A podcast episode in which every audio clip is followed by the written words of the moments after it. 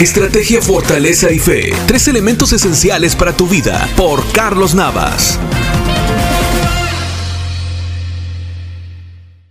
¿Recuerdan la historia del arca de Noé?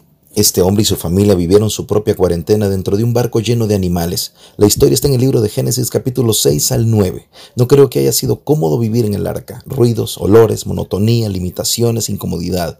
Pero era mejor la incomodidad dentro del arca que la muerte fuera de ella.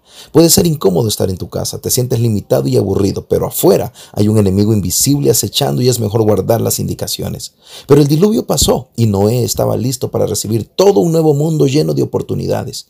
Prepárate para el momento de salir de tu cuarentena. Analiza los cambios en el negocio o el arranque de uno, cambios para tus ventas, nuevos servicios, nuevos valores y principios personales, otra manera de administrar tu dinero, una mejor vivencia familiar, una fe más sólida. Debes estar preparado para salir a las nuevas oportunidades que están al frente. La carta a los Hebreos capítulo 11 versículo 7 dice, por la fe Noé construyó un arca para salvar a su familia. Noé obedeció y construyó un refugio para él y su familia. El lugar más más seguro para ti y tu casa es cerca de Dios. Construye una amistad con Dios y estarás seguro cuando la tormenta se nos venga encima.